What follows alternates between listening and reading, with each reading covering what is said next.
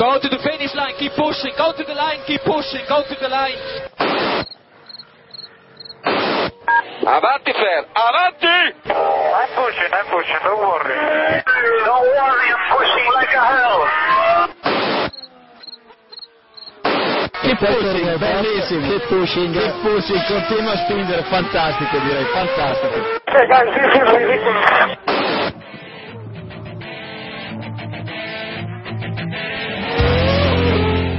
Comienza Keep Pushing, tu podcast de Fórmula 1.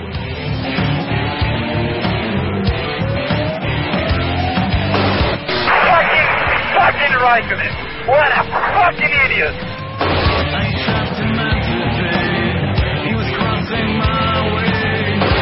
Do you know is? This is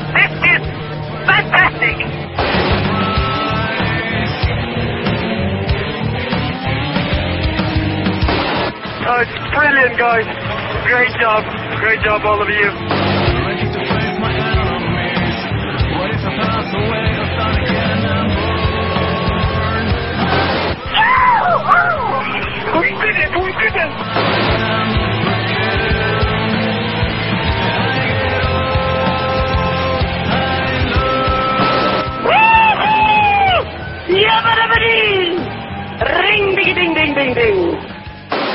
오빤 강남스타일 강남스타일 옵옵옵옵 오빤 강남스타일 Hola a todos y bienvenidos al episodio número 65 de Keep Pushing. Eh, hoy el capítulo post Gran Premio de Corea 2012. Y sí, hoy no está Samu presentando, estoy yo. Eh, Samu Dimisión, esto clarísimo. Además me he enterado de refilón de que tenía que presentar, o sea que esto es espectacular. Eh, os presento al equipo habitual, menos Samu Dimisión. Está David Sánchez de Castro de Sportju, buenas noches. ¿Qué tal? Buenas noches a todos. Eh, tenemos en el otro lado a Iván Illán de finaldia.com. ¿Qué tal, Iván? Buenas tardes, noches, días. Y del mismo sitio viene Diego, Dioco en Twitter. ¿Qué tal? Buenas noches, ¿qué tal? Y también tenemos a Héctor de F1 Revolution y desde este capítulo debo decir también F1 actual, ¿no, Héctor? Sí, sí, buenas madrugadas a todos. Bueno, parece que no ha querido hacer mucho. No quería hacer declaraciones. No. No quería hacer declaraciones sobre, sobre el fichaje. Bueno, venga, vamos directamente a meternos en harina, que hoy, ya sabéis, cuando presento yo el Keep Pushing es lamentable, o sea que... Y con la renovación de masa, imaginaos el capítulo que nos va a salir hoy. Así que vamos primero con el Gran Premio de Corea. Eh, los mejores. Tengo que apuntado Vettel, Hulkenberg y Toro Rosso. Yo estoy viendo el guion sobre la marcha, que lo sepáis. Así que... Como Pues como Samu. Sí, esto es así. Así que bueno, voy a empezar por Diego. Eh, Vettel, ¿qué opinas de, de la carrera de Vettel en Yoka? Que, hombre, pues que creo que no se le, en estos momentos ya no le podemos pedir más, ¿no? Es, eh, no, no consiguió la pole, pero salió primero de la primera curva y de ahí hasta el final. Típica carrera de Vettel y poco más que añadir. Se ha puesto primero en el mundial y si las cosas siguen así, parece que al final Fernando se va a quedar sin ser el tricampeón más joven. Y tú tan contento, ¿no? Yo feliz y contento, por supuesto. Pero no tengo nada en contra de Fernando antes de que alguien, de que me empiecen a quemar vivo. eh. Cuidado. Bueno, David, ¿qué opinas? No, a ver, pues, pues, pues, hombre, la carrera de Vettel esperada, sí, sinceramente. ¿eh? O sea, yo os tengo que decir, y puedo sacar un poco pecho de ello, que en la porra esta de Autosport de Castrol que hacen, eh, es la primera vez que acerté de pleno el, el podio, porque es que se veía muy claramente que, que los Red Bull eran muy superiores. Eso no ¿Y quiere cuál- decir que en la porra de la semana pasada no dirá ni una. ¿Eh? Eso, pues eso. O sea, una cosa es lo que yo piense con la cabeza y otra cosa es la porra que diga en Keep Pushing, que evidentemente no acerté creo que ni una. Eh, pero vamos, que en, en cualquier caso sobre la carrera de Vettel, incontestable. O sea, el ritmo de los de los Red Bull no estaba, o sea, era el de 2011, no era el de, esta temporada y, y la verdad es que muy bien. Me, sorprendió incluso cómo le, le presionaron para que no, no hiciera la vuelta rápida. O sea, esos mensajes que, que le daban por radio de conserva conserva los neumáticos, conserva la mecánica y tal, porque sabían que estaban, o sea, que un fallo, que un, cero en lo que queda de temporada en esta carrera, en las cuatro siguientes, es darle el campeonato al otro prácticamente. Entonces, eh, bueno, es prueba de que incluso desde Red Bull tienen miedo de que se puede perder el mundial. Es- estamos ahora mismo en un hilo. Un poco déjà vu del año pasado, este final de temporada, ¿no, Iván? Sí, eh, hacía la gracia el otro día de decir que Vettel había puesto el modo avión y, y parece que es, es lo que hemos tenido también en Corea. Eh, Red Bull ha sabido dar con la tecla. eh, al principio de año les dañó mucho la supresión de los escapes sopladores o los difusores sopladores, como lo queramos llamar. Eh, y a partir de, de mitad de año se han ido recuperando. Eso ha coincidido con que McLaren está en un nivel que, que yo al menos no recordaba en, en, en las últimas temporadas y que Ferrari no, no ha sabido dar el paso más allá de, del buen rendimiento que mostró el verano. eh, se ha quedado ahí un poco estancado y, eso nos deja a Red adelante y como decía Diego, eh, muy cerca de- del tercer título, título de Vettel, ¿no, Héctor? Sí, eh, es que fue una carrera muy al estilo de Vilance, ¿no? Igual que, la semana pasada también en Suzuka. Eh, eh, bueno, esta vez estuvo que un poco por luchar entre la salida. Eh, yo que también quería dar un dato, un dato que es que Vettel ha liderado las últimas 145 vueltas. Eh, del desde que empezó a liderar en Singapur no lo ha soltado ni en, ni en Suzuka ni en Yongan. Sí, o sea, realmente la empieza a asustar un poco Red Bull. Llevamos dos carreras un poquito un poquito 2011, eh, aunque la- aunque aquí Vettel no hizo la pole. Y a mí personalmente me preocupa por el por el campeonato, ya no por quién gane el título, sino por, por las carreras en sí, que hasta ahora, este año estábamos viendo carreras muy interesantes y muy combativas y bueno llevamos dos un poquito un poquito duras eh, qué opinas Diego crees que esto cambiará eh, Yo en sí, las cuatro hombre. que quedan Hombre, yo creo que sí, la verdad. Quedan cuatro carreras. Una va a ser en un circuito nuevo, que no, hemos, no se ha corrido nunca allí. Otra es en Brasil, que siempre es un circuito que, nos, que tenemos sorpresas. Y otras dos son eh, dos circuitos asquerosos, pero bueno. Eh, yo creo que las cosas como son. Pero, más uno más uno es. pero bueno, yo creo que sí, que, el, que vamos a ver a ver cosas diferentes y no me extraña, es más, con en ese dúo de carreras entre Austin y Brasil no me extrañaría que tuviésemos ese famoso octavo ganador que, que todos dábamos por hecho hace media temporada y no ha llegado nunca, pues no me extrañaría que tuviésemos ahí una sorpresa en esas dos carreras. Más allá de eso, hombre, parece que Vettel lo tiene todo hecho, pero también parecía que hace dos carreras nadie se pensaba que Fernando pudiese pedir- perder el título, así que puede pasar cualquier cosa. David tú ¿qué, qué ha hecho Red Bull porque todo el mundo dice bueno el doble de RS sí pero el, el doble de RS realmente en clasificación sí pero en carrera no le puede dar ese, ese ritmo a Red Bull ¿qué, qué ha podido hacer eh, No, a ver, no, no es solamente el doble de RS. Han cambiado, han modificado ligeramente un, eh, la carrocería del coche. La han retocado para potenciar el efecto Coanda, o eso se lo leía, no me acuerdo a quién se lo leí. Eh, Sí, y, probablemente a Manuel Franco o a, a Canseco. ah, pues entonces no es fiable. No, O sea hombre, que- es broma. Digo por la profundidad de las informaciones de los medios españoles. Ah, vale, vale. No, no, es que no, o sea, sinceramente no lo sé. Yo os digo por lo que, por lo que vi, porque no, no estoy seguro, pero está claro que han dado con el coche. O sea, han dado con exactamente la, la, el coche que debían haber tenido hace tres meses para haber llegado cómodamente a final de temporada, como parece que han llegado. De todas formas, eh, no podemos olvidar que eh, Vettel está ahí, está ganando carreras, también está delante en el mundial porque Alonso ha hecho dos ceros. O sea, la regularidad eh, de la que ha hecho gala Fernando también ha sido incluso su propio lastre para llegar a estas alturas y, y verse impotente, entre comillas.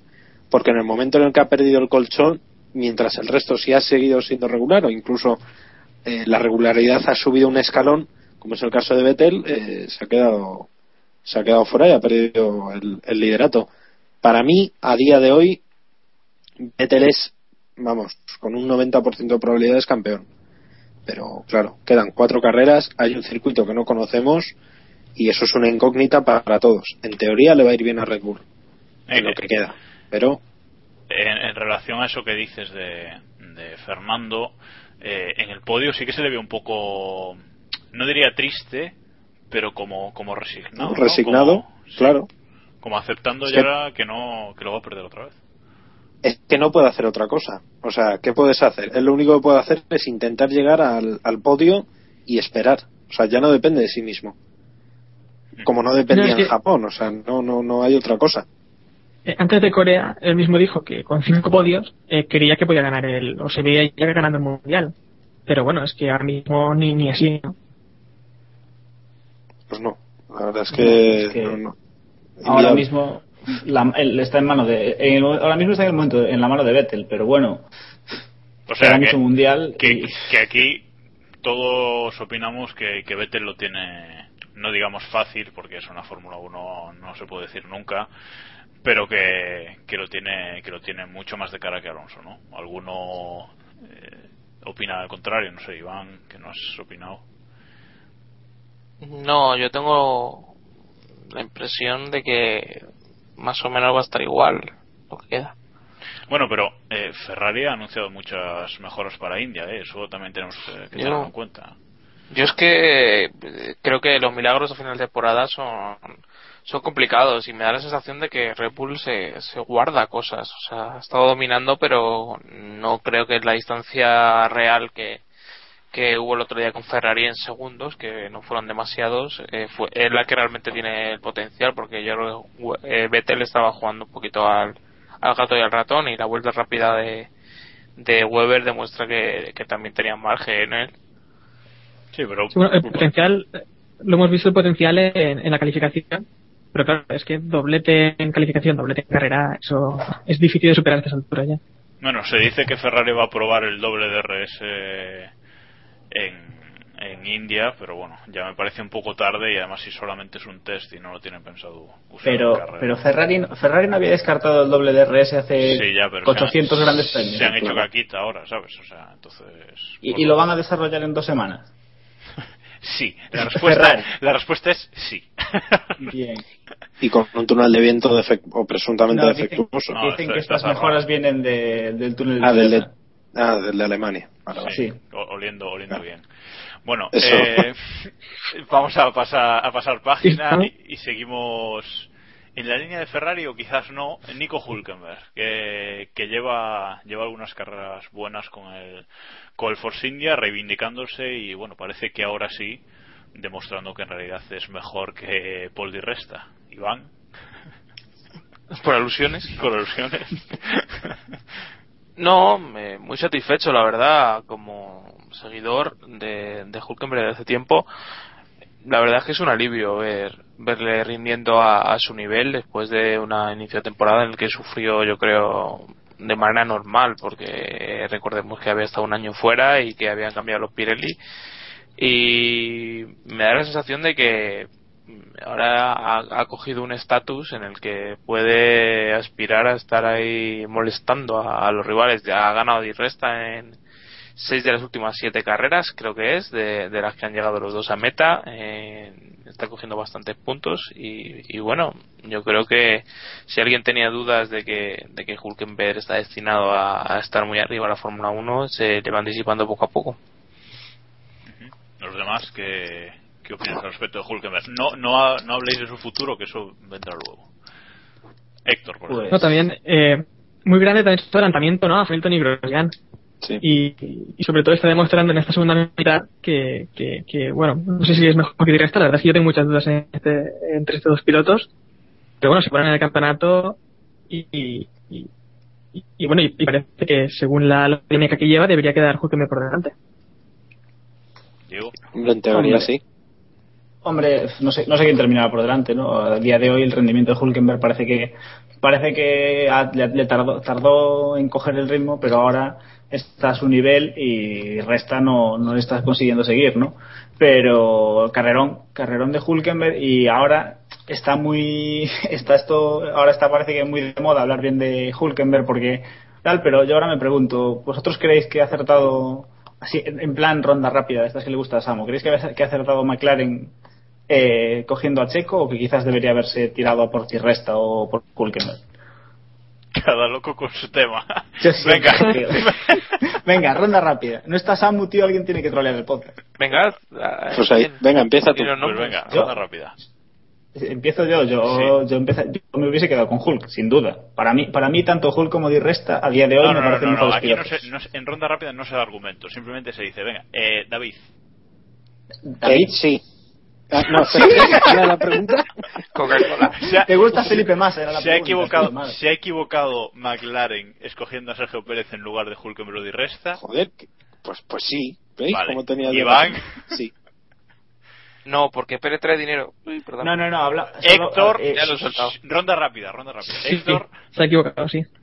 vale, ahora puedes seguir David con tu, si quieres decir algo respecto de Hulk. Decía, eh, decía que si es verdad, a ver, por, por pilotaje puro, a mí Nico Hulkenberg me parece uno de los mayores talentos que han pisado la Fórmula 1 en los últimos tres años, así de, de golpe. Pero, pero lleva razón este Iván, que la pasta que, que lleva eh, Checo posiblemente sea la que sustituya a Vodafone. Es que el, el cambio que vamos a ver en McLaren no es solamente de sus pilotos, sino incluso podemos ver un cambio de, no diría de filosofía, pero, pero un cambio muy fuerte de- en cuanto al principal patrocinador. Estamos hablando de que la escudería a día de hoy se llama Vodafone McLaren Mercedes y en un futuro no muy lejano posiblemente se llame Telmex McLaren Mercedes Honda. o similar. Telmex, McLaren, Honda, ¿qué te parece? Sí, eso sí que anda que no. McLaren Pure. Eso, eso. que, que pero bueno en cualquier caso se está qué van a hacer yo si me dan a elegir entre Hulkenberg sin pasta y Pérez con pasta pues Pues Pérez con pasta claro. a hacer. Bueno, vamos a pasar, vamos a seguir con los mejores. Eh, dos Toro Rosso en los puntos. Esto sorprendente es poco. Y delante de un McLaren. Ojo, ojo con eso. Bueno, de, de los dos en realidad. Eh, ¿Quién quiere empezar? Héctor. Hombre, por delante de los dos McLaren porque, porque no les fui afuera en la salida, ¿no? Bueno, la, cues- la cuestión es por y el delante de los otro, Y el otro, bueno, con unos problemas también que decía que sí de la hora de las rectas. No, pero la verdad es que gran carrera de, de Toro Rosso, ¿no? Tampoco mucho más que añadir. Es que ni, cuan- Eh, ni bueno, cuando sí, lo hacen pero- bien tenemos mucho que decir, ¿no? Iván, ¿En cuanto a quién? que ni cuando lo hacen bien tenemos mucho que decir de Toro Rosso. digo. No, pero bueno, están dando pasos adelante, que es importante. Yo creo que iban a dar por terminada esta temporada y, últimamente están logrando, están logrando puntuar. Creo que es la tercera carrera consecutiva que puntúan. eh, así que no me parece del todo mal dentro de, de la progresión que están teniendo los pilotos. Eh, hay que ver que yo creo que si hubieran seguido a- al ritmo de no poder pelear por los de arriba, yo creo que los pilotos hubieran terminado desmotivados o, o no viendo que su trabajo, bueno o malo, eh, vaya, vaya a servir para algo. Yo creo que eso es importante. Sí. David. Hombre, ah, no, ahí por, por dar un dato, eh, fueron los dos pilotos que más progresión tuvieron en este Gran Premio, porque Richard, eh, Ricciardo salía el, el vigésimo primero, cambió además, eh, sustituyó la caja de cambios y acabó noveno, y Bernier acabó eh, octavo y ahí salía el 16. O sea, está claro que algo bien han debido hacer. No, no, no es una obviedad. Y creo que se lo merecen, porque se había instalado una especie de opinión generalizada en que esta pareja no estaba a la altura de la de eh, Alguersuari y Buemi, y yo creo que no lo están haciendo mucho peor. Creo que están más o menos. Podríamos discutir o podríamos hablar carrera o carrera, pero en general lo han hecho muy similar. No, no creo que haya muchas diferencias. Sí, sobre todo con un coche bastante peor, ¿no digo? Por eso. Sí, sí, sin duda. Tienen un coche mucho peor y parece que nos olvidamos de que Alguersuari y Buemi llevaban uno tres temporadas y el otro dos temporadas y media en Fórmula 1 y Ricciardo lleva ahora dos, eh, va- de- cumplió hace poco una temporada y Bernie ni siquiera eso. Entonces, tenemos que juzgarlos también en su primera temporada. Y poco a poco tanto el coche como los pilotos yo creo que, se- que van progresando se van acostumbrando al método de trabajo del equipo y demás. Y, y habría y cuando habrá que valorarlos será en la próxima temporada. Ahí sí que podemos empezar a pensar en si sirven para algo o, o se pueden volver a su casa. Pero de momento creo que de momento creo que Red Bull ha acertado cambiándolos. Es decir no han ido a peor. Yo, yo os hago otra pregunta. Eh, ¿Creéis que, que Bernier está sacando los colores a Richardo? A ver, eh, en el, en el Mundial no van muy, muy desparejos. O sea, Bernier tiene 12 puntos y Richardo 9. Eh, pero bueno, está el, digamos, el novato por delante del, del que en teoría debería pues ya, ya tener una experiencia en la Fórmula 1. ¿no? ¿Qué, ¿Qué pensáis? ¿Os está pareciendo uno mucho mejor que el otro o es circunstancial lo de su posición? David. No, no, no, yo creo que no, no les están. No, no veo a ninguno, a uno por encima del otro. Sí, es verdad que quizá eh, Bernier está, no sé, ha tenido un par de actuaciones un poquito más brillantes, pero no, no, no creo que sean mucho mejor uno que otro. Sí, uno califica califica mejor que es que es Ricciardo, pero Bernier está destacando en carrera y ya se- el otro día empecé empezó, de Mónaco, empezó a son- empezó a sonar que que Red Bull estaba empezando ya a ver cuál de los dos eh, era el que podría dar el salto en el caso de que alguien lo dé en sustitución de Weber el año que viene. Así que yo creo que este año ha sido un poco de adaptación, el año que viene sí se lo van a jugar y veremos si, si no le hacen la de Alguersuari y Buemi. Claro. Bueno, y en sustitución de, de Vettel, Claro. Es que no van a igual llegar los dos. Nos estamos planteando, claro, que, que igual Red Bull pierda sus dos pilotos titulares en la temporada que viene. yo no me voy a alargar mucho con eso, ¿no? Pero yo creo que lle- llegado el caso de que Red Bull se quedase sin los dos, si se fuesen Vettel y Weber, yo estoy convencido de que Red Bull ficharía a alguien, a algún piloto con experiencia, incluso a Massa si me apuráis. Pero bueno, tampoco es cuestión de ponernos aquí ahora a discutir. Bueno, si, quer- si queréis, luego, luego, luego ampliamos esto un poquito. Vamos a seguir con el Gran Premio. Eh, bueno, hoy, como no, teníamos que recuperar la sección El Purgatorio de Felipe Massa. Eh, más rápido que Alonso, me atrevería a decir, durante toda la carrera. Eh, y bueno, eh, ¿resurge Massa o no resurge? ¿O es por el contrato porque quería la renovación ya y ahora va a volver a dormir? ¿O cómo, cómo lo veis? A ver, ¿quién quiere empezar? Héctor, venga. No, hemos visto una carrera en la que en la que Massa ha tenido como muy bueno, pero toda la carrera como sobre todo en estas dos, dos últimas que ha tenido un ritmo tan bueno, pues resulta extraño. Es que el Ferrari eh, también se distanciado un poco de los de los eh, rivales a media tabla y por lo tanto ya no eh, ya no tiene esa ventaja, pero pues pasó pasó Bueno, no. estamos teniendo problemas técnicos con Héctor, a ver si los soluciona mientras eh, Iván. Es que la renovación de masa afecta a todo. Sí, sí, sí. Estamos todos Afecta no hasta, podemos hasta las con conexiones. Eh, Iván, ¿qué, ¿qué opinas de la carrera de, de Massa? ¿Te ha sorprendido o cómo lo ves? Yo creo que ha estado bastante bien para, para ser masa. acabamos diciendo lo mismo. Eh, para ser masa y para nivel de Ferrari en este Gran Premio, que, que ah, yo creo que se ajustaba a, a lo que hemos visto, al mejor del resto, después de los de Red Bull y con bastante margen. Eh, la inmolación de, de McLaren ha sido clave para que tuvieran el camino despejado y creo que es es el sitio en el que en el que Felipe tiene que estar. Eh, hubo momentos en los que fue más rápido que Fernando eh, pero bueno eh, yo creo que no está en cuestión eh, el que vaya a adelantarlo en en esta en este resto de campeonato aunque aunque vaya más rápido que él salvo que en alguna carrera vaya adelante y Alonso vaya mucho más retrasado pero por el para el bien de Ferrari y para el bien de Fernando esperemos que eso no pase yo creo que, que tenemos que, que en, este, en este Gran Premio podemos decir por fin eso que le llevamos pidiendo a Felipe Massa desde que, desde que Fernando llegó al equipo. eh, que hoy, o sea, este fin de semana sí que Felipe yo creo que ha estado por encima de Fernando en rendimiento.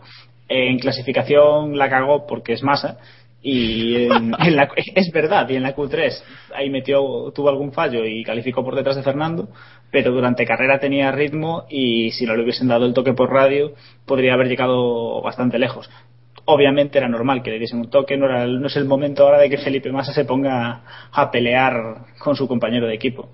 Pero este gran premio sí, ha hecho lo que, lo que tenía que hacer. Aún así es un poco tarde e insuficiente para lo que ha pasado. Pero bueno, ya hablaremos de eso después.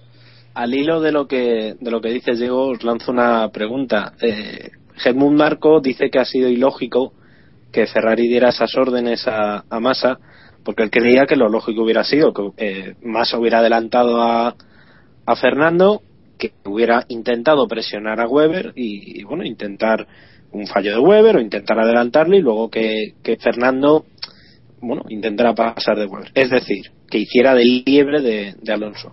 ¿Vosotros creéis que Ferrari lo hizo bien, que, que, lo hizo mal? Yo creo que lo hizo bien, porque lo que hicieron fue asegurar un tercero y un cuarto y, y que les viene muy bien para el campeonato de constructores, como se ha visto, porque han adelantado a, a McLaren, pero os traslado la pregunta. ¿Han acertado? ¿No han acertado? Jacobo, venga.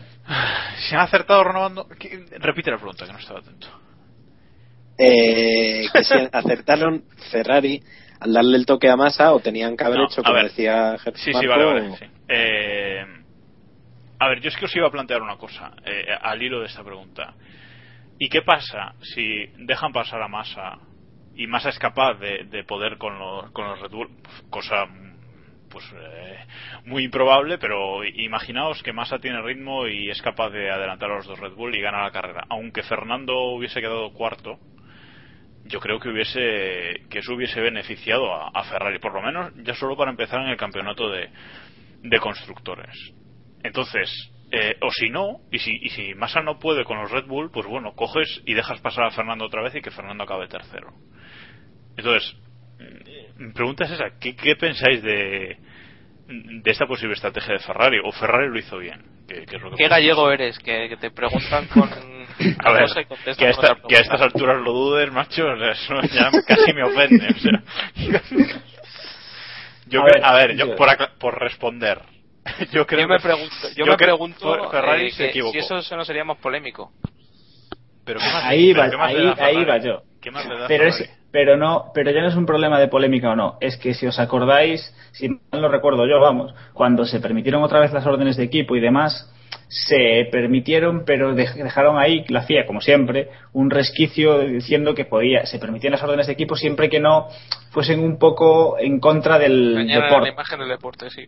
de la imagen del deporte. Pero, Si Ferrari, cosas imaginaos como que Ferrari Es decir, que no querían una Austria 2002. Ah, Imaginaos, pero imaginaos la situación. Ferrari deja pasar a Massa, Massa adelanta a Fernando, Massa adelanta a Weber y a, la- a falta de dos vueltas Massa no puede con Vettel y le- por radio le dicen que deje pasar a Weber y a Fernando porque si no Fernando perdería más puntos. ¿Vosotros os imagináis la que le podría caer a Ferrari? Porque eso, la FIA no le va a dejar pasar eso. Eso sería, tan demasiado. simple como mandar como mandar a Massa a boxes. Así de simple. Claro, es que ya da igual. Ya Tú da igual. metes a Massa, le haces una parada, una parada en boxes más y ya está. Y lo cubres. Os tengo que ¿Entiendes? recordar, os tengo que recordar tiempo Brasil ¿eh? 2007 o qué pasa. Sí, hombre, pero Es que es así. Es que es así, es así, tal cual. Yo vamos, yo creo que no. Bueno, yo, no yo hay. creo, yo creo Yo que lo hubiese Ferrari se equivocó, pero- se equivocó aquí clarísimamente en este Gran Premio. A lo mejor lo que estamos planteando no era la estrategia correcta, pero no sé, yo creo que mantener a Massa detrás de Alonso, yendo más rápido que él, para mí es perjudicar al equipo, vamos, claramente, e incluso, e incluso a Fernando, vaya. No sé, Eh, Héctor, Héctor, ¿qué opinas? Va. En- A ver si, a ver si se. No, pero cre- se ¿creéis, que, el. ¿creéis que el ritmo más de, de adelantar a Weber? Contesta otra pregunta. Es que, claro, suponemos que Massa hubiera podido con, con Weber. Yo creo que sí. Por ritmo, yo creo que sí. Igual muy justo, pero yo creo que sí. Ahora bien, que no me parece mal lo que hizo Ferrari. Es que Ferrari lo que hizo, joder, para una vez que más o menos lo hacen bien, vamos a decirlo. Yo creo que debían eh, eh, asegurar el tercer y cuarto puesto. Porque tenían un tercer y cuarto seguro o un posible segundo y tercero. ¿Sabes? Es que, claro, suponemos que, a ver, que Weber no es un mastuerzo y todo el mundo sabemos que Weber es un cierrapuertas. O sea, y dice la mala lengua un cierrabares. Pero eso no lo diré yo. Eh, pero que eso, ¿no? Que yo creo que lo hizo bien. No sé. Vamos, las pruebas me remito, que están por delante de McLaren en el campeonato. O sea, Ya, mal, bueno. mal no les ha debido salir. Eso, eso, eso está claro, pero es que del- con el descalabro de, de McLaren vamos ahora, ¿no? Eh, vaya carrerita de, de los de los coches de walking, ¿no? Eh, quizás la peor que recordáis en años, Diego. Pues sí, de las. Bueno, no sé si es la peor que, recu- que recuerdo en años, porque creo que esta temporada han tenido varias de estas. Pero yo lo resumiría un poco, ¿no? Y viendo ahora la recuperación de Red Bull, creo que McLaren y Red Bull están haciendo lo opuesto. Es decir, estamos viendo cómo Red Bull está, ahora que tiene un, cuando tiene un buen coche, tanto el equipo como el piloto están siendo capaces de rendir el 100% y McLaren parece que lleva toda la temporada, ahora no, pero hasta hace poco tenían el mejor coche y no han sido capaces en ningún momento de sacarle el rendimiento que deberían y es que a estas alturas McLaren ya debería tener por lo menos uno de los títulos en, en el bolsillo y, y, y los han perdido, los dos. Lamentable, sin más. Iván. Hombre, Bueno, David, me da igual, David, dale. no, dale, dale, Iván. No, decía que han perdido los dos los dos campeonatos y están perdiendo ahora mismo el, el segundo puesto de, de constructores en a- ya ha adelantado Ferrari con los resultados del otro día. Y ya después de este apunte David dale tú lo que quieras. No, se iba a preguntar que cuánta pasta, no, porque no lo sé, cuánta, en cuánta pasta se traduce la diferencia entre el segundo y el tercero en el campeonato de constructores. pues deben ser 15 o 20 millones. Lo tengo lo tengo por ahí pero no sé dónde ahora mismo pero sí de- creo que es algo algo así también hay que decir que Ferrari se lleva más pasta que el resto por llamarse Ferrari Pero se- No, seamos, seamos serios. ¿Pensáis de verdad que va a acabar así el, el campeonato de constructores con, con Ferrari por delante de vamos de McLaren? Yo es que no lo veo. Por Sí, Sí, sí. sí, es que Sí, yo veo ahora mismo como muy están- perdido. O, o Massa vuelve a su rendimiento normal o, o sí. Es A que- ver, yo es que Eh, no digo que, que lo que está haciendo McLaren me recuerda a la peor época de Ferrari, de Domenicali, etcétera, etcétera. Yo insisto, el hecho diferencial con respecto al año pasado es San Michael. No quiero pensar que es eso. Pero es que, es que, joder, es que todo, es que, joder, que San Michael, que, que no puede haber otro, es que no hay, no hay nada distinto con respecto al año pasado, ¿vale? Hamilton está un poquito más, ya está en plan pasota porque ya está pensando en Mercedes, ¿vale? Sí, el, pero- ambiente, pero- el ambiente no es bueno, porque el ambiente no es bueno. Por mucho que nos vendan que, que entre Hamilton y, y Baton se llevan bien, a las pruebas me remito que a la mínima saltan. O sea, ahí hay un caldo de cultivo en ese equipo que no funciona bien. No sé por quién, por qué, por, vamos, quién es el culpable, pero, joder, que algo pasa en ese equipo, está claro. Los fallos de los mecánicos, la presión, que es que estamos hablando del equipo que tenía, en teoría, el mejor coche con diferencia a principio de temporada. Los datos decían que iba a ser el coche que iba a arrasar y, y- y no lo ha hecho ni muchísimo menos. Arrasó Baton en la primera carrera, punto. No hubo una diferencia tal hasta que ha llegado, yo creo, Vettel en, en, en- Vale, vale, en muy bien, Japón. muy bien, pero, pero ahora, una vez más ha renovado y ha conseguido lo que quería. ¿No pensáis que en las cuatro carreras restantes los dos McLaren van a acabar por delante de Massa? Es que mm, yo veo, Pues no lo veo sé. casi Yo- imposible Yo ahora que- ya no me lo creo, tío. Yo- es que a mí me dicen no- hace una semana, hace una semana me dicen, o hace dos, que iba a acabar más en un podio y que iba a estar peleando el tercero con Alonso y le iban a tener que decir que frenara, pues, pues, pues yo no me lo hubiera creído. Pero ha pasado. No lo sé. En India a lo mejor pues van muy bien otra vez los Ferrari y los y, ya están un poquito más parejos con los McLaren y oye, pues además sale vuelve el espíritu ese que le hizo fichar por Ferrari, yo qué sé, no lo sé. Pero es que McLaren creo sinceramente que es más de mérito de, de Baton y de Hamilton que mérito de, de, de Massa. Y las cosas están muy crudas en McLaren y, y en un cambio, insisto, en un cambio estructural como el que se plantea de aquí a medio plazo, deberían pensarse muy mucho las cosas. Nos quedan cuatro carreras y McLaren se está jugando mucha pasta. Vale, eh, a ver el desaparecido si ha mejorado su conexión. Héctor, ¿cómo ves a McLaren de aquí a final de año? Pues yo les veo completamente hundidos. Eh, si recordamos también lo que no lo habéis dicho, Australia, es a principio de año, McLaren estaba en un segundo y medio más o menos eh, por delante de Ferrari. Y ahora mismo, eh, si los superado a Ferrari ya, están ahí. ahí. Eh, así que, si vamos, si sigue ese ritmo y eh, los problemas Hamilton y los problemas que ha tenido, pues no, no les veo, no les veo ahí. Les veo perdiendo terceros y ya veremos. O sea que tú, que tú piensas que, que Ferrari va a acabar por delante de McLaren también a final de año, ¿no? Hombre, que llevan ambos equipos, sí, ahora mismo sí que lo pienso. Y más que nada porque Massa que sí va a continuar, a lo mejor no a nivel de estas dos carreras, pero un poco eh, similar, ¿no? Entonces sí. Muy bien. Pues bueno, vamos a. no, no, es que, es que yo es que os veo os veo muy convencidos de que, de que Ferrari va a acabar por delante del McLaren. Lo, lo- ya lo veremos. Yo, yo es que no opino todo lo Si contrario. Von ha podido saltar a 36 kilómetros, Ferrari puede quedar por 39 al final, entonces ya seguro. Correcto. bueno, seguimos con los peores de- del Gran Premio entonces. Los comisarios, no sé por qué están aquí, ya alguno me lo explicaréis, así que venga, adelante, quien los haya puesto ahí. Está muy difícil, ¿sabes? Habrá sido Samu. Pinta casi Bueno, Samu, todo- sí. que este ha sido Samu, vale, pues entonces Bueno, estuvieron el, el viernes, eh, cuando se quedó parado Sergio Pérez, que estuvo ahí un rato ahí. Ah, por- vale, se refiere a los, monoplaza, comis- se refiere a los pero, comisarios de imagino. pista. Vale, Sí, vale, sí. vale. A los comisarios de pista, vale, sí.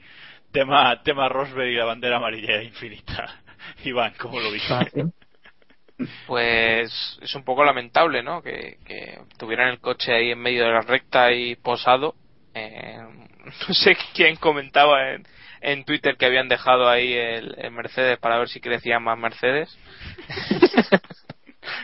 Pero bueno, en definitiva, ya sabemos lo que hay en estos países extraños. Eh, hemos visto otras situaciones como, como la de, me estoy acordando de Marco Simoncelli, que no sabían muy bien cómo cogerle la camilla y meterle en, en la, en la ambulancia, incluso se le llegó a caer la camilla y demás en Malasia y, y estos circuitos en los que hay tres carreras al año, los comisarios no tienen la preparación que, que tenemos, que tenemos, tienen en Europa y se nota.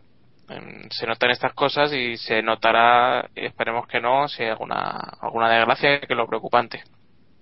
Pero aquí lo Sí, raro... El problema es que Dale, es dale. que es eso, que, que como pase algo, que, que insisto que no quiero que pase y tal, pero es que da miedo, ¿eh? A mí me, me viene a la cabeza cuando hablamos de los comisarios no preparados, si es necesario crear, entre comillas, un cuerpo profesionalizado de comisarios. Es decir, igual el equipo médico de la, de la Fórmula 1 viaja a todos los grandes premios y luego se apoya en los médicos locales, eh, no sé si, si, si es necesario eh, que, que se cree un cuerpo oficial de comisarios que vayan, ¿no? A ver, pero es que aquí yo creo que con lo de Rosberg no solo fue eh, problema de, de comisarios. La bandera amarilla se puso y se quitó varias veces mientras estaba el coche ahí y eso es cosa de dirección de carrera. ¿No? Sí. Sí, pero. Pero a ver, los- yo estoy con David. Yo creo que quizás para una competición como la Fórmula 1 y ahora que Bernie sigue emperrado en ir a países en los que no se, corre, no se ha corrido en la vida y aún por encima hacen circuitos en los que solo pasa por ahí la Fórmula 1, porque de hecho en Corea, en este circuito creo que solo corre la Fórmula 1, eh, deberían plantearse eh, crear un cuerpo de comisarios y llevarlos durante todas las durante todos los grandes premios porque estamos viendo que sí en las carreras europeas no hay problema pero llegamos a estos circuitos y, y eso hace cualquier incidente que en Europa no supondría nada aquí es un es un mundo. Imaginaos que tenemos un accidente como el de Cúbica en Canadá en un circuito de estos. No. es que no Bueno, vamos a seguir con los, con los peores, que nos estamos alargando un poco demasiado. Eh, los Williams, eh, los dos últimos coches de carrera sin ser doblados. Eh, a minuto y medio, más de minuto y medio de la, de la cabeza acabaron la carrera. Por alusiones, Iván. Eh, bueno, eh, hoy ha dicho Mark Gillian que ha sido la peor carrera de Williams, la más decepcionante del año. Creo que tiene bastante razón, eh, sobre todo porque ha sido no ha sido un problema de velocidad, sino también por porque no eran capaces de manejar el coche los pilotos, no por no por su, su capacidad o, o- su talento, sino porque el coche era era inconducible, de lo que lo se han quejado los pilotos y el equipo lo ha admitido. Quedaron el 14 y el 15, eh, bueno, el 14 y 15 y la verdad es que es una carrera para olvidar. Ya el año pasado no fueron demasiado bien las cosas en, en Williams, pero en, en Corea. Pero bueno, no sé si este es el, el camino o, es ha sido solamente un bache. Yo creo que quedan cuatro, cuatro carreras y podrán hacer algo decente en las que quedan. Hombre, eh, no, no, no creo, yo no espero nada de, de las cuatro carreras que quedan. No, me refiero a, Brasil, a pero- puntuar de vez en cuando y, y poco más. Lo que llevan haciendo durante el año. Sí, pero es que ese poco más es, vuelvo a lo de McLaren, es mucho dinero. Eh, ahora mismo, eh, si no me fallan las cuentas, a ver un segundito, si no me fallan las cuentas, no claro si encuentro la web. Maldonado está eh, en la posición decimoquinta eh, con 33 puntos a 10 de Michael Schumacher. Es decir, mm, tiene que hacer milagros para, para superarle. Y estamos hablando de que por detrás solamente tiene a Bruno Sena, que tiene 25 puntos, Bernie y Ricciardo. Y el resto ya son las de los tres equipos de atrás, bueno, y Ambrosio, que, que solamente ha corrido una carrera, que, que no han puntuado. O sea que eh, tienen que mejorar mucho. Sí, fin, todo el mundo sabemos que la, la venta de alma que tiene Williams, que tiene que rendirse ante tener semejantes más tuerzos al volante, pues, eh, en fin, pero algo deberían hacer. Lo triste de Williams de este año, pues, puesto en perspectiva, es que deberían estar luchando con, con Mercedes y Sauber eh, por la quinta posición y demás, eh, y no haber dado ya incluso la séptima, porque Force India tiene 89 puntos, ellos tienen 58, es imposible prácticamente que les cojan, así que al final eh, van a tener un coche eh, mil veces mejor que el año pasado y van a quedar una posición por encima solamente. Así que esa es la esa es la, la reflexión que tienen que hacer en Williams. Si les interesa seguir con estos dos pilotos o les interesa cambiar, seguramente Maldonado seguirá, pero el otro sí que sí que está en, cuestión. Y eh, el mejor ejemplo es el de Force India, que ha tenido dos pilotos que no pagan o pagan algo simbólico y con peor coche, bastante peor coche yo creo, a lo mejor ahora no, pero sí durante el año están bastante delante en el campeonato. Hombre, lo, lo que tendrán que valorar es si les compensa más el dinero que les da una mejor posición en el campeonato o el que les da Bruno Sena, ¿no? Yo creo que es lo que las cuentas que tienen que echar y punto. Al final las cuentas de Williams son esas, ¿no? Todos sabemos que, que Maldonado no es negociable, ¿no? Como suele decir Iván. Y desde luego si lo negocia va a ser él. Y así que Maldonado se va a quedar ahí. Lo interesante sería meter a algún piloto eh, que pueda pues de- sumar puntos, ¿no? Los puntos que no suma Maldonado, que, se, que los sume algún piloto. Es que si no, esto va. Es que Williams, ¿de qué le sirve? Tienen un buen coche, han ganado una carrera y ya está. Y este año tendrían que estar muchísimo más arriba. Yo lo que no entiendo es cómo, cómo es que nadie, no- ninguna empresa apuesta fuerte por Williams. Porque la verdad es que hemos visto que todo euro invertido del equipo eh, le saca rendimiento. A mí me parece un equipo muy, muy efectivo, ¿no? Y, y, bueno, yo lo he visto esta temporada. Eh, ha entrado bastante más dinero que la temporada pasada y el coche está a un mundo por un mundo por encima. Eh, sí, al, al final pues son los pilotos los que los que dan la talla. Yo creo que ya lo hemos, que ya se ha hablado alguna vez en- aquí que creo que Williams no sabe explotar a nivel de marketing el equipo ni la imagen de- del equipo histórico que es ni ni no sé no saben no sé por qué no sé quién es el encargado de Hombre, eso y, y una, pero- y una gran muestra de esto fue la pretemporada, cuando presentaron el coche con la decoración actual y todo el mundo, absolutamente todo el mundo pensaba que era una decoración eh, provisional todo, como la de la todo el historia. mundo que no leyó lo que dijo Williams. Bueno, to- Bueno. la definitiva. Y quiero decir, todo el mundo que cogió y vio las fotos Sí, daba la sin, ha- impresión. sin haberse tal por, por el año anterior que hicieron que hicieron una cosa así. Hay, hay, una, co- hay una cosa clara que es, si tú quieres una gorra de Williams a día de hoy, o te vas a un circuito en el que haya un gran premio, o tienes que meterte en la web de Williams, ver un PDF que tienen para descargar y llamar a un teléfono. inglés. Joder. Eso resume la capacidad de, de Williams de, de- en cuanto a merchandising y, y demás. Tú fíjate la cantidad de gorras que podían vender para Venezuela, que podían vender en Brasil con el tirón que tiene Bruno Sena y al final eh, yo creo que es, será prácticamente nula la venta de, de merchandising que hacen. Y con el tirón que tiene Williams, porque Williams es un equipo, como decía ayer, es un equipo que tiene, que también tiene sus seguidores. Mm. No, yo creo que, que a Williams le hace falta un equipo de marketing brutal, porque es que lo de no aprovechar eh, visualmente la llegada de los motores Renault, yo creo que es un fallo terrible. Yo no digo ya pintar de amarillo y volver a la decoración a- aquella mítica, pero No, lo que hicieron el año pasado. Claro, Eh, algo en el coche. ¿no? estilo Rodmans. Claro, es que no sé, algo Pues lo- más o menos lo que lo que está haciendo Lotus. Eh, ayer leí una, bueno, esta tarde he leído la entrevista que le han hecho en, en Car and Driver a, a Eric Boulier y es, es lo que comenta que, que ellos eh, cuando llegaron la intención que tenían era romper con, con lo que tenían anteriormente. Y por ahí viene todo el rollo de Lotus que realmente es un sponsor o sea que realmente no ha metido pasta ni, ni nada solamente ha puesto el nombre. Y la gente a los dos años ya se olvidan de que eran Renault y lo ven como un equipo nuevo y con otros con otra forma de pensar otra forma de actuar que, que les ha hecho limpiarse de todo lo que había dejado obligatorio ahí. Y ya veis eh, en cuanto a marketing en cuanto a, a espectáculo y en cuanto a patrocinadores Lotus no puede no envidia a ninguno de los de los mayores. No sé si habéis visto la encuesta que han puesto hoy de, de qué regalo le hacemos a Raikkonen.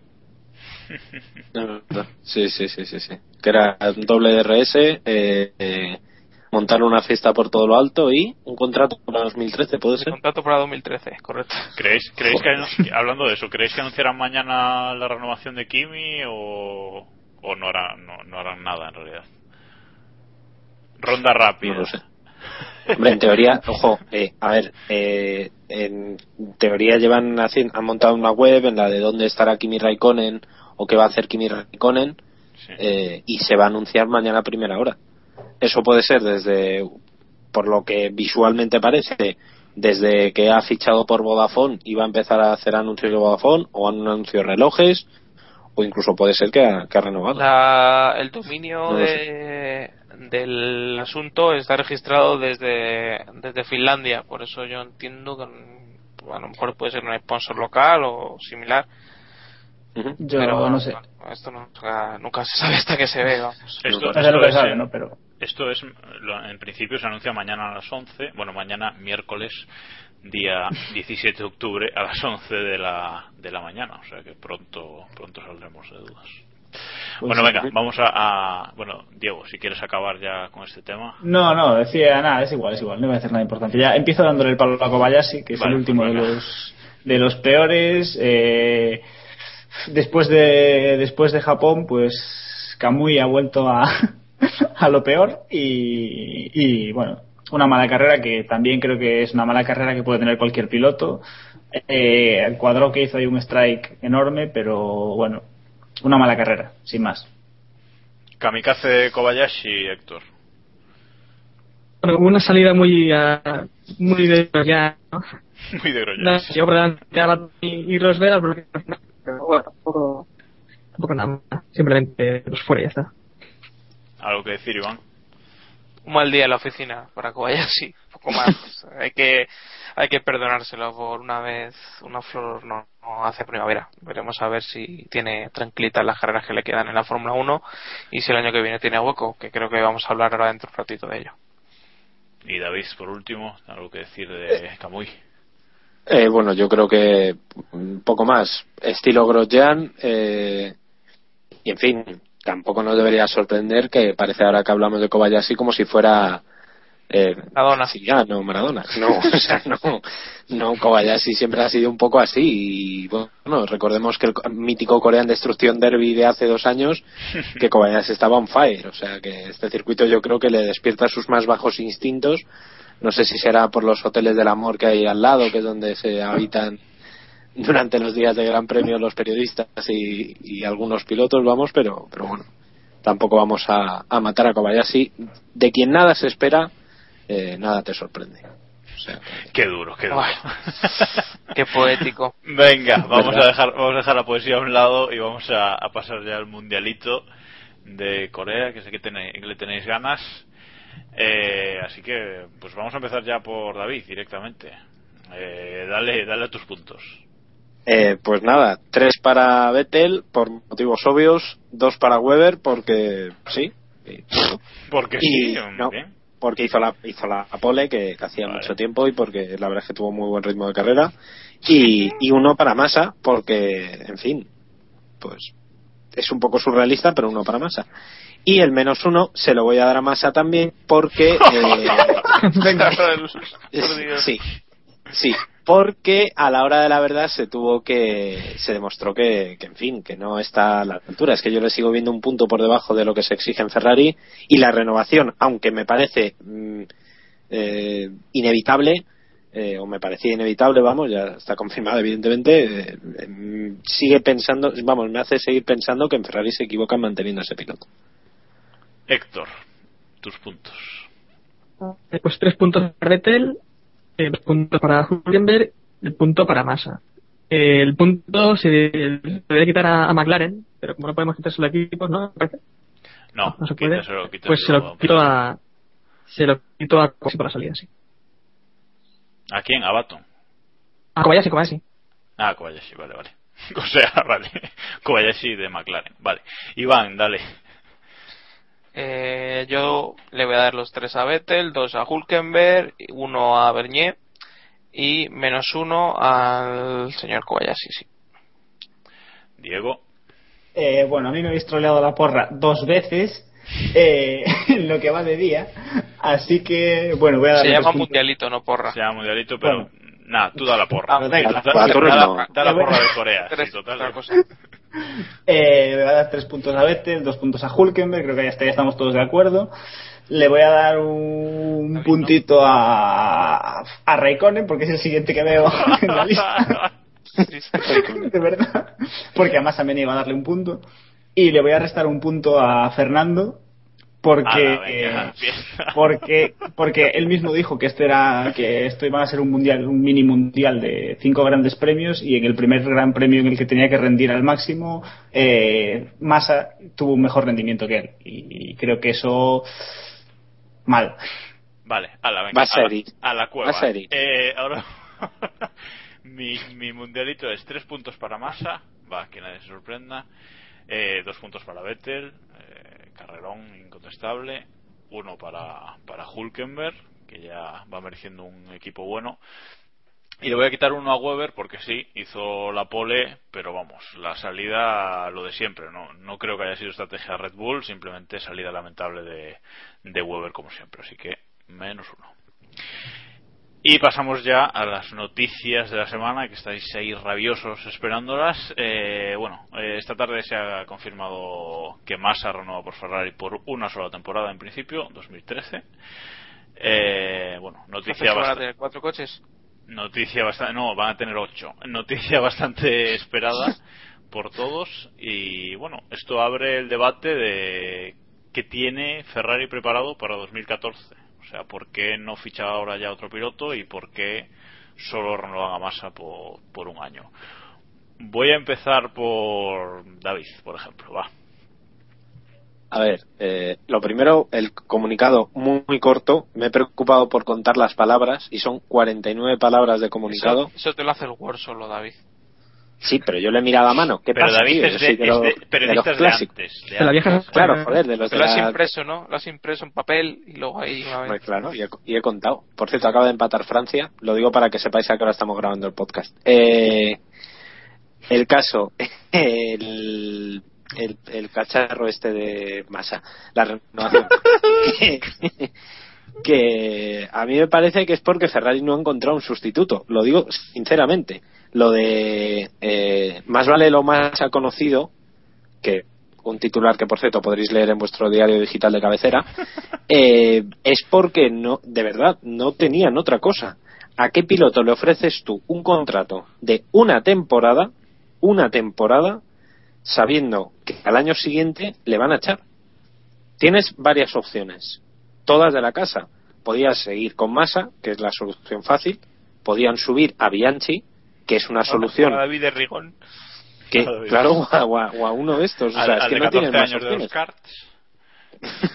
Eso, puedes volver a, puedes llamar a Schumacher, que hubiera sido muy bonito, por cierto, llamar a Schumacher y decir, total, para lo que hace masa, por lo menos te ponemos a ti y vendemos más camisetas. Eh, pero claro, luego tenemos el factor Santander. ¿Cómo le cuentas esto a Emilio Botín, que vas a soltar a, a. Felipe Massa? Eh, eh, eh, sí, porque en, portugués tiene que ser Botín un- una juerga de cojones. Bueno, eh, que eso, que como lo cuentas tú a Botín, que tienes que soltar a Massa porque no vale ni para limpiar los zapatos, eh, y, que los bancos y que el- los intereses del Santander se pierden justo antes de que vayan a fichar a, a Vettel que yo creo que lo tienen que lo tienen firmado ¿no? en definitiva Massa no ha demostrado nada en las tres últimas temporadas Eh, este último estirón que ha dado no merece la pena o sea no, no compensa lo anterior eh, porque en fin y, y bueno en definitiva Ferrari sabrán lo que hacen yo insisto creo que no han no han tenido más opción Diego, te toca. Eh, yo, muy en la línea de lo que dice David, yo creo que la- esta renovación de masa deberíamos valorarla dentro de un año. Es decir, la- esta renovación de masa a día de hoy no tiene ningún sentido. Es decir, el rendimiento de masa, por mucho que lleve dos carreras haciendo, obteniendo buenos resultados, no justifica todo lo que lleva haciendo las últimas temporadas. Es que no lleva una temporada mala, lleva media carrera arrastrándose por las pistas.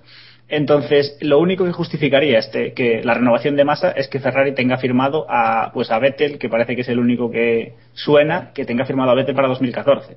Si el año que viene Monza Ferrari anuncia a Vettel para 2014, por muy mal que lo haya hecho Massa, es lo que dice David, es que no había otra opción.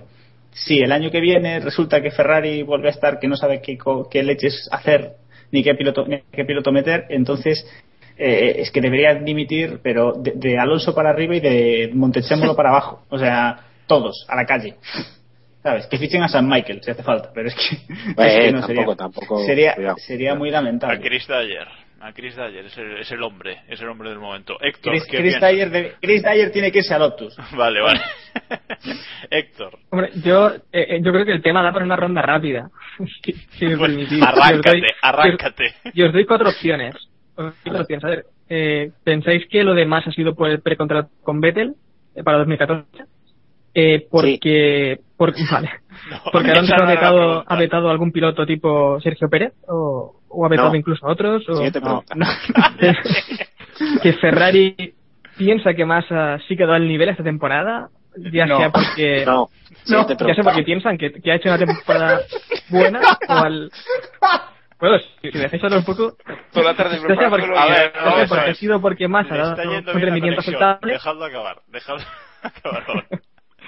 Ya sea porque Massa piensa en que ha dado un rendimiento al menos aceptable o, o suficiente o porque han utilizado lo han utilizado como conejillo de indias en algunas ocasiones ¿Han utilizado la cuarta ya- como conejo? Como Yo no quiero decir nada, lo has dicho tú. Yo, sí sí continúa. Y la última, la que también, la que también indicaba David, la de, la de Santander y, y Botín eh, y Brasil, ¿no? Bueno, ya empiezo yo, yo creo que ha sido un poco una mezcla, ¿no? Una mezcla por el Santander y porque realmente creo que Ferrari piensa que más ha dado más o menos el nivel. Venga, para Iván, ser masa. I- Iván, para ser más. sigue con la ronda rápida. Venga, va, Iván, te toca. Eh, no a todo. Vale, Diego. No sé. Eh, yo, yo ya no me acuerdo cuáles eran las opciones. Vale, David. Nada, sí, solo en vías peatonales. Y Vale. ya- Y yo- y yo- La, la quinta opción, la quinta opción. Yo creo que es la quinta que Y dijo. yo, di- y yo digo el titular de David. Más vale, más ha conocido que bueno por conocer. Héctor, puedes seguir con tu argumentación. No, no, si simplemente que hice la no. Entonces, ¿crees que el precontrato con Vettel, sí? Sí, es que no lo Yo veo. sí. Mismo también otro día Montechémolo, que dos años de modo real no...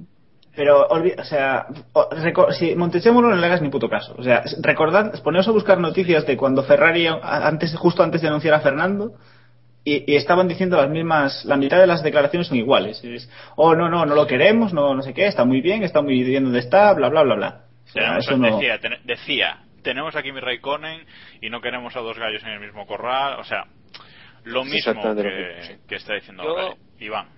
Es- Ya estoy harto de escuchar lo de Vettel y Ferrari, o sea que nos espera un buen añito.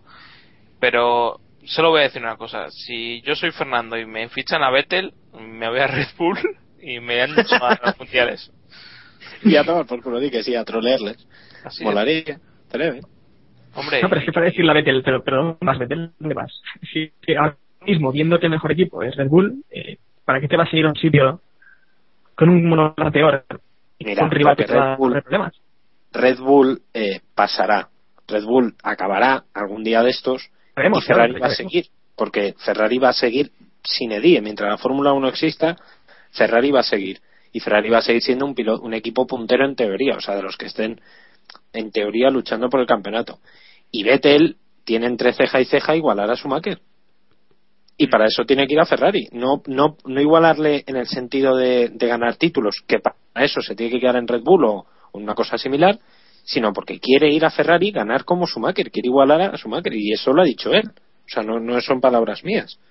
O sea, que a mí no me sorprende el movimiento en absoluto. En absoluto.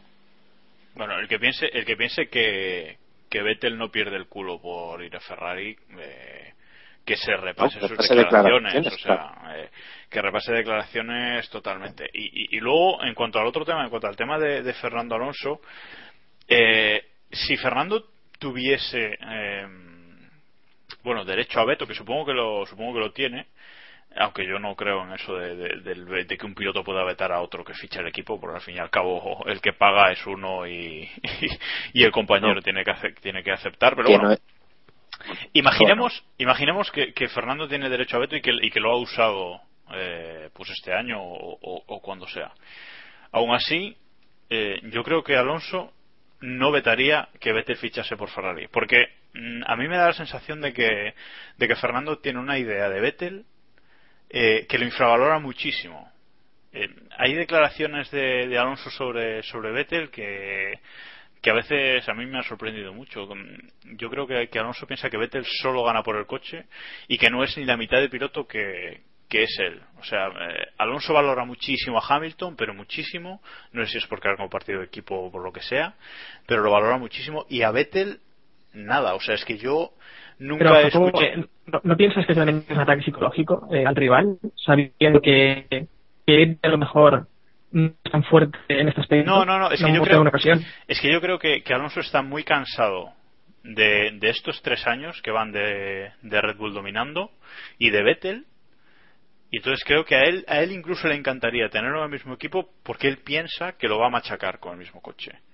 Yo esa es la sensación que me da que me da Fernando pues cuando habla de Vettel o cuando le piden una opinión o incluso cuando habla en general sobre, sobre el campeonato. Cuando cuando habla de Hamilton siempre dice es el único piloto capaz de ganar con otro coche, es el no sé qué y le dicen y Vettel dice Vettel tiene buen coche, ¿sabes? O sea, es que a mí mm, no sé si lo compartís o no, pero me da esa sensación de que de que Alonso no cree que Vettel con el mismo coche sea rival para para él. Yo creo que es en parte, y perdóname Diego que te interrumpa, eh, en parte es ataque psicológico y en parte creo que también eso hace que Fernando sí que esté abierto, sí pueda estar abierto a, a, a traerle a, a Ferrari y, y intentar de bancarle con sus mismas armas. Eh, yo creo que en- aunque Vettel llegue con cuatro títulos, eh, repito, cuatro títulos, que suena tontería y la gente dirá que es por el mejor coche, pero ganar cuatro títulos es bastante fuerte y está tiene dos y está cerca del tercero y para mí, según lo que estamos viendo, son candidatos a, a ganar el, el de 2013, aunque ya hablemos de muy lejos. Eh, Ferrari siempre va a tirar por Alonso en un principio, aunque llegue Vettel con los títulos que llegue. Y creo que Alonso se ve capaz de, de batirlo y de, y de recibirlo y, y demostrar que, aunque no se haya llevado los títulos, eh, sí que es el mejor piloto. Pero vamos, eh, yo no creo que Alonso sea tan ignorante de, de pensar que Vettel es alguien que gana solamente por el coche. Eh, bueno, yo, yo estoy de acuerdo con, con los dos, básicamente. Es decir, yo creo que sí que Fernando. No se puede, tiene- no, no se puede. Es que, es que no, yo creo que, que Fernando sí realmente infravalora a Vettel. No sé si mucho o poco, pero sí. Y de hecho, el juego psicológico está muy bien, pero es que incluso en los momentos en los que Vettel estaba totalmente perdido en el mundial y Hamilton parecía que estaba arrasando, aún así, Fernando jamás ha, ha dicho algo bueno de Vettel. O jamás, no, pero vamos. Nunca ha tratado a Vettel eh, de, como un igual, a pesar de que tenga dos títulos y a pesar de todo lo que ha, lo que ha conseguido. Y yo creo que, que Fernando está convencido de que, de que con el mismo coche y en el mismo equipo lo va a barrer. Y como dice Iván, Fernando sabe muy bien que por mucho que llegue Vettel con 50 títulos bajo el brazo, él lleva muchos años en Ferrari, llevará muchos años más en Ferrari, ha levantado el equipo que estaba hundiéndose otra vez y, y el equipo eh, el equipo este es el equipo de Fernando. Y Vettel va a tener que llegar allí y ganárselos y, ganar en pista a Fernando y ganarse eh, al equipo fuera. Y eso no lo va a tener nada fácil. Yo lo de lo de Vettel lo digo lo de la presión psicológica lo digo porque si os acordáis perfectamente de cuando se fue de, de McLaren eh, él siempre decía que que eran otros, que era Raikkonen, luego que era Schumacher el más fuerte, nunca le da ese gusto a, a su rival más directo de decirle que, que, es el rival a batir. Y yo creo que el otro día cuando le preguntan que a quién prefiere para jugarse el título, si a Hamilton o, o Vettel, él suelta que, que Raikkonen, que sabe que perfectamente es el único que de esos tres que no, que no iba a luchar. Bueno, eh, como conclusión de esta sección, voy a decir que el fichaje de Ferrari de Massa, de, la renovación de Massa por Ferrari nos importa una mierda. Así que vamos a pasar. porque no, a ver, a ver, no, no, hablado- ojo, hay, hay un detalle, ¿Alguien un detalle más que quiero, sí, un detalle más que quiero puntualizar eh, y es comentar el recadito bastante llorón, en mi opinión, que ha mandado eh, Ferrari, es decir, eh, Luca Colagiani, su jefe de prensa, que es quien firma todas las notas de prensa de Ferrari, eh, a la prensa. Leo, ¿de acuerdo? Es, es en el texto, no en el primer comunicado en el que anunciaban la renovación, que era muy cortito, sino en el que ya ampliaban la noticia, daban declaraciones y tal. Eh, antepenúltimo párrafo. Ahora que el asunto de masa se ha aclarado, tal vez por unos días cesen las especulaciones sobre los pilotos de Ferrari, aunque probablemente sea una falsa esperanza. La fábrica de rumores abre las 24 horas del día, manejada por personas que, después de decir una cosa, para decir luego la contraria, se felicitan a sí mismos por haber acertado. De hecho, este fue uno de los motivos que empujaron a Montechemolo y a Massa a anunciar la renovación hoy para poner punto y final a las especulaciones. Yo le voy a contestar al señor ¿No- Luca a que Zorro? seguramente ¿No nos está escuchando. ¿A ¿Eh? ¿Qué dices? ¿Iba a fichar a, a Zorro? Al zorro. sí. Eh, eh, sí, al zorro, puede ser que vayan a fichar. Eh, le voy a contestar al señor Luca Colagiani dos cosas. Una, lo de Weber era mentira, ¿no? El propio Weber confirmó conversaciones con Ferrari.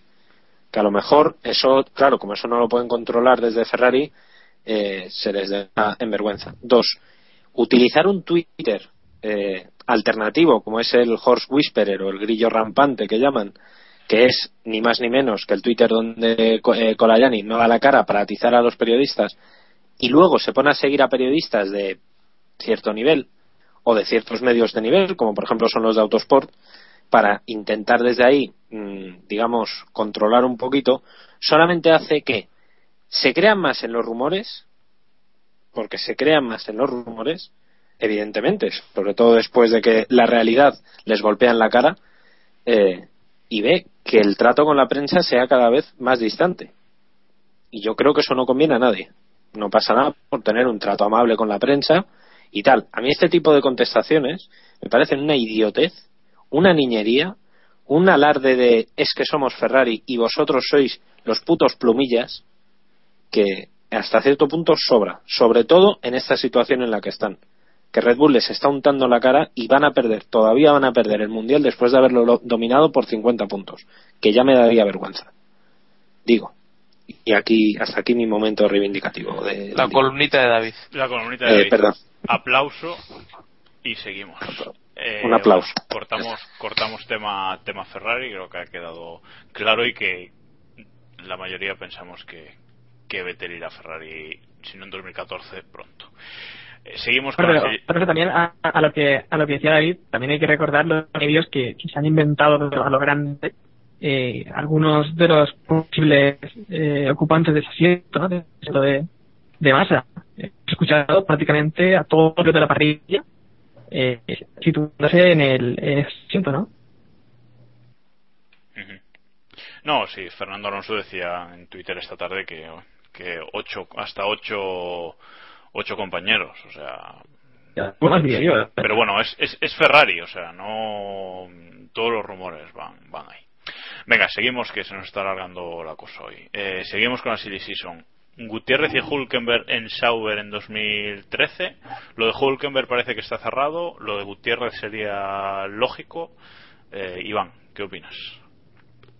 Yo creo que se va abriendo el, el panorama y se ve claro que, que Sauber, si, si da con Gutiérrez y sigue manteniendo el dinero mexicano, se va a poder permitir fichar a, a Hulkenberg, que es lo que lo que no va a poder hacer Force India. Eh, pero digo permitir fichar a Hulkenberg porque Hulkenberg no, no tiene un aporte económico notable y es por eso que, que hay opciones mejores eh, económicamente que, que él pero bueno eh, yo creo que si tienen el dinero por un lado puede pueden permitirse tener un piloto que no cobre o sea que no cobre que no pague y yo creo que Peter Sauber y compañía tienen buen ojo para, para los talentos y, y han decidido apostar por Hulkenberg Un poquito la estrategia que debería seguir Williams, ¿no, Diego?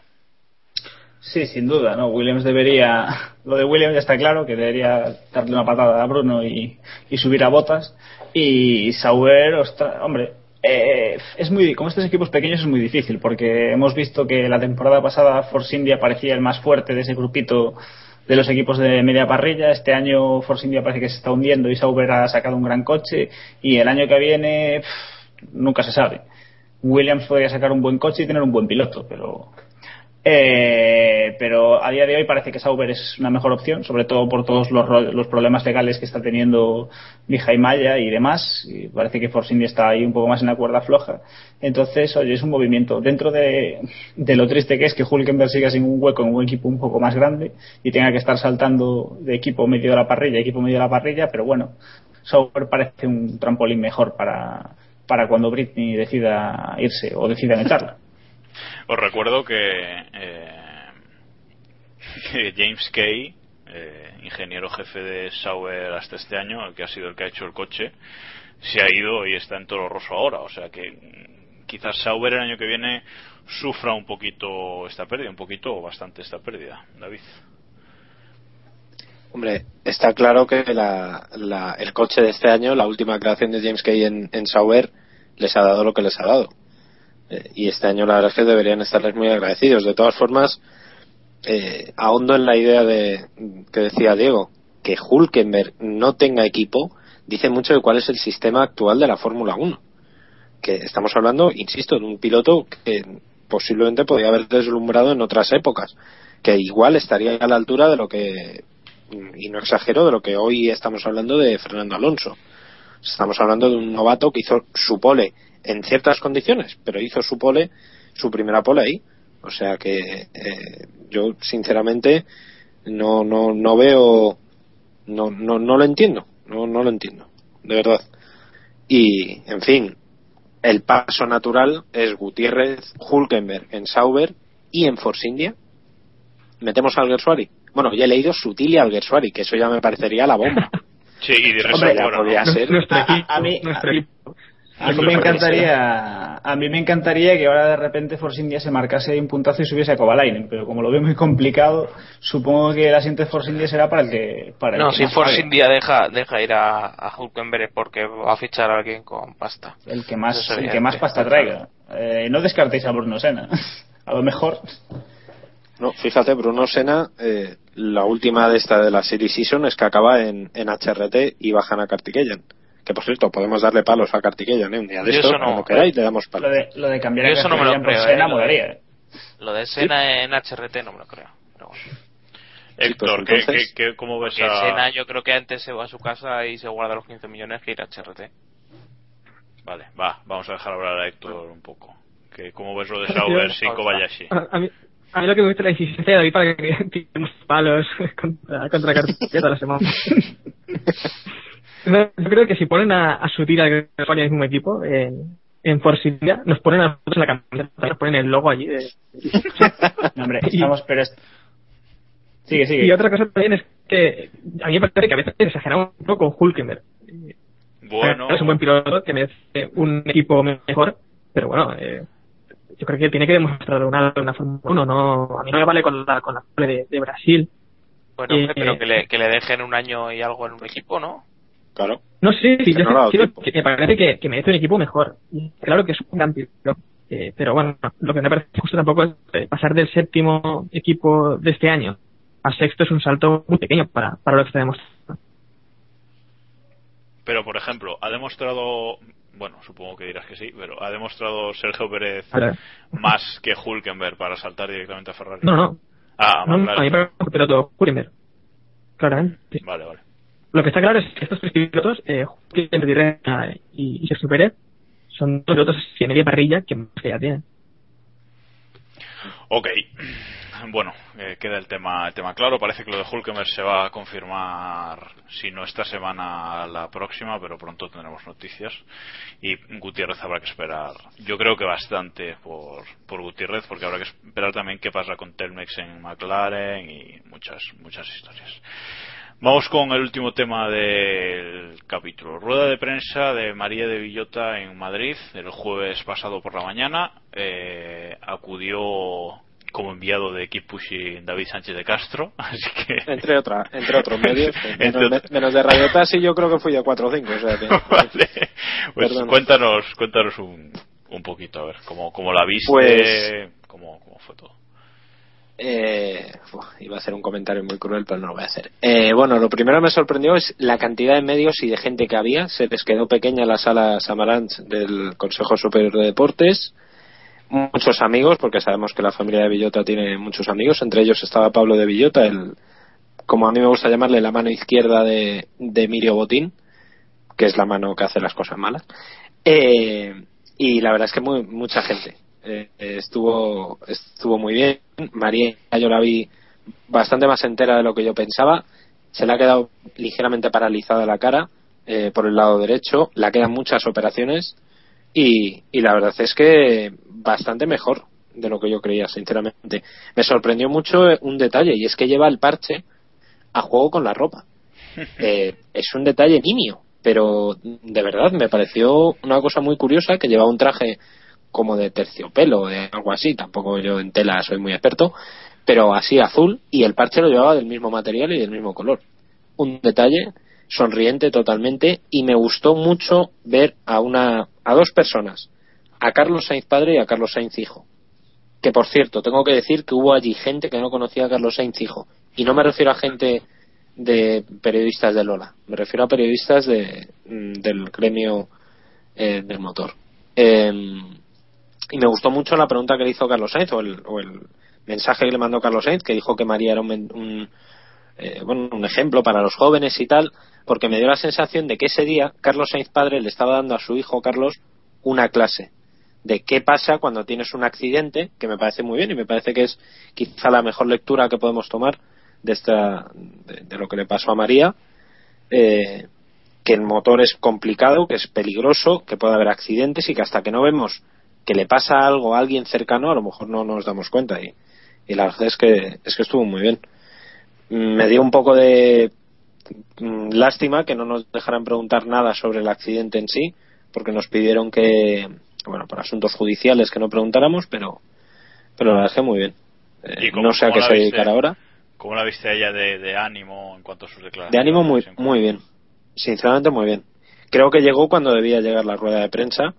Eh, rueda de prensa que, como el tiempo me dio la razón, se ha celebrado. Eh, y, la verdad es que muy bien. Eh, no se sabe qué va a hacer ahora. Dicen que va a empezar a trabajar con. va a volver a la escuela de su padre y, tal. Pero. Bien. La verdad es que bien. Me ha caído eh, mejor eh, María Villota el trato corto que la idea que tenía antes. Pero, pero bueno. Y la verdad es que no, no esquivó ningún tipo de pregunta hacia, hacia el tema de su ojo y tal. También la acompañaba el médico que la va a tratar, que es el doctor César Casado, que es el jefe de cirugía reparatoria de la, del Hospital de la Paz. Y bueno, nos dijo que le quedan bastantes operaciones y que va a recuperar prácticamente todo. O sea que, en fin, menos el ojo, que lamentablemente lo ha perdido. Bueno, eh, pues eh, os voy a hacer una, una ronda rápida porque ya hoy nos queda muy poco tiempo.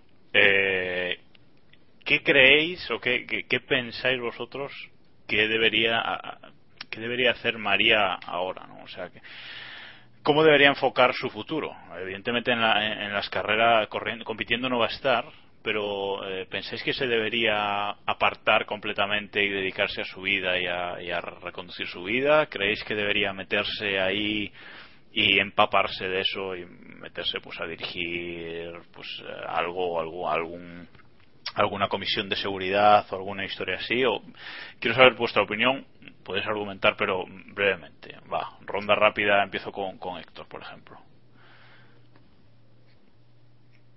bueno Héctor Gracias, no está Héctor. Héctor no está así que eh, vamos, Eh. con- vamos con Iván Iván dale ¿Trolling? ¿Eh? Bueno, pues yo, que... que Dale, sí Héctor, que dale. soy. Dale, que, no, Héctor. que la opción, la última opción que comentaba, yo creo que es más, más correcta, ¿no? Eh, ahora mismo meterse, eh, dedicarse un poco a la, a la seguridad eh, en alguna empresa o algo y, bueno, sobre todo dedicado a la, a la competición, ¿no? Me parece lo más correcto. Diego Diego Eh, Sí, yo quería decir que que es muy pronto todavía para, para pensar en otra cosa que no sea el, el recuperarse y, y ya está. Yo me vais a perdonar, pero tenía el micrófono cerrado. Y ahora dale, Diego. Eh, yo creo que tiene que hacer lo que lo que lo que ella quiera, lo que le pida, lo que le pida el cuerpo y no sé, de momento recuperarse y, luego pues lo que ella quiera. Si se siente con fuerzas de dedicarse, de intentar aportar en una comisión de seguridad, seguramente es una persona muy indicada muy indicada para eso. Si quiere intentar dedicarse al, al mundo del motor desde otro punto de vista, pues sea dirigiendo equipos o cualquier cosa por el estilo, información de pilotos, pero lo que ella quiera. Y si quiere retirarse y dedicarse a vivir su vida, pues es- también es libre de hacerlo, como es cualquier, libre de hacerlo cualquier deportista cuando termina su carrera en activo. Es decir, Vale, David. Como dato, mm, María de Villota de momento lo que va a hacer, y esto es seguro, es que se presenta como vocal en las elecciones de la Real Federación Española de Automovilismo. Y es una mujer que no va a volver a competir. Lo digo para bueno, como dato. Y esto sí que lo va a hacer.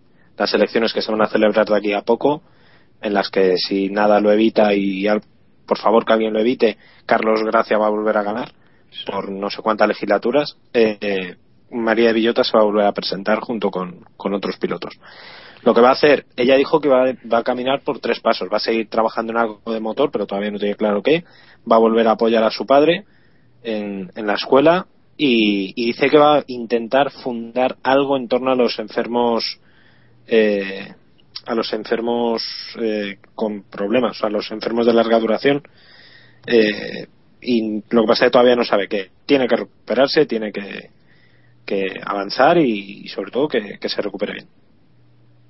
Bueno, yo creo que más o menos un poquito como, como vosotros, ¿no? Yo creo que ahora debería pues eh, retirarse, descansar, eh, recuperarse totalmente, que le hagan las operaciones que todavía tiene pendientes y una vez esté en plenas condiciones, tanto físicas como psicológicas, yo creo que sí se debería meter en algo. Eh, ella, bueno, al fin y al cabo, eh, pues tiene esa experiencia y puede, puede mejorar ya de, de primeras la seguridad en este tipo de test aerodinámicos y, y muchas otras cosas. O sea, que se debería meter ahí un poquito en la política del, del deporte, yo, yo creo. Y bueno, nada más por hoy. Eh, hoy habéis tenido un capítulo largo, no ha estado Samuel, pero espero que la dirección de- del programa no haya ido del, del todo mal. Eh, y nada, gracias por escucharnos. Muchas gracias David, Héctor, Diego, Iván por estar ahí una semana más. Y espero. Gracias a ti, señor director. Y espero que, que Samu se recupere, que está, que está pachucho hoy. Lo demás ha sido muy duro para todos. Lo demás Sí, así, yo, yo creo que Al- algunos lo hemos encajado mejor, otros peor, pero le ha subido, le ha subido la fiebre con la noticia. Le ha subido la fiebre con la noticia, eso, eso está claro. Bueno, y las formas de contacto, que esto mm, va a salir un poco así como, como mal. Eh... ¿Cómo me... a, ver, espera, Jacobo, tío, hazlo rápido. Podéis contactar con nosotros. Buscáis Cape Podcast en Google y seguro que encontráis la forma de contactar con nosotros. Mira qué bien. Lo rápido. ¿Ves? Es que, totalmente. ¿Ves por qué le tenemos que super micrófono? Si es que... Ay, ay. Lo más rápido es que nos, que nos encontréis por, por Twitter, twitter.com barra kppodcast y bueno, luego te, tenemos el blog keeppushingpodcast.wordpress.com es que ya no sé ni cómo es. Keep Pushing Word Podcast F1. Lo, buscas, lo busquen en Google. Que lo busquen, busquen Keep Pushing que sí. y, y, ahí bueno, sale. Ya os digo. En, en Twitter iTunes, lo ponemos. En... en Twitter lo ponemos todos. Tenemos, tenemos Facebook, ¿verdad? Bien. Tenemos, tenemos de todo. Puedes, puedes encontrar donde, donde bueno, y nada, y nada más. Gracias por escucharnos y volvemos en un par de días, como dice Samu. Adiós. Adiós. Samu dimitió. Samu dimitió.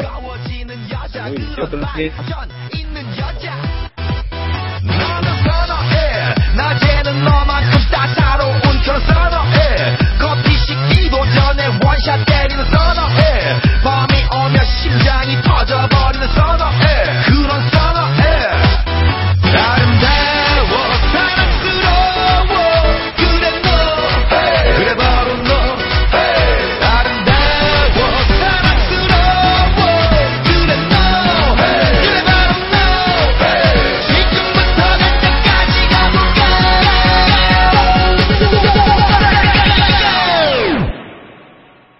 and Gangnam Style.